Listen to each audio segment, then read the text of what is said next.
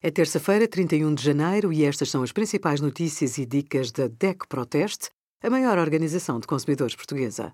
Hoje, em DEC.proteste.pt, sugerimos compra de carros elétricos com bateria de aluguer, quais os cuidados, telecomunicações, aumento de preços tem de ser claro, e quanto vai pagar de IMT no simulador da DEC Proteste.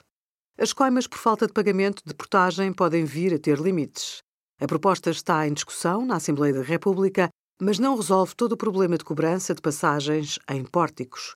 Quem não tem via verde, que assegura a cobrança por débito direto, está obrigado a enfrentar um penoso processo de pagamento de portagens, além de muita falta de informação.